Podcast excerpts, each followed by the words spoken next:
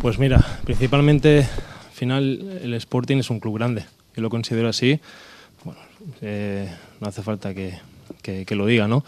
Y, yo creo que es algo que me motivaba.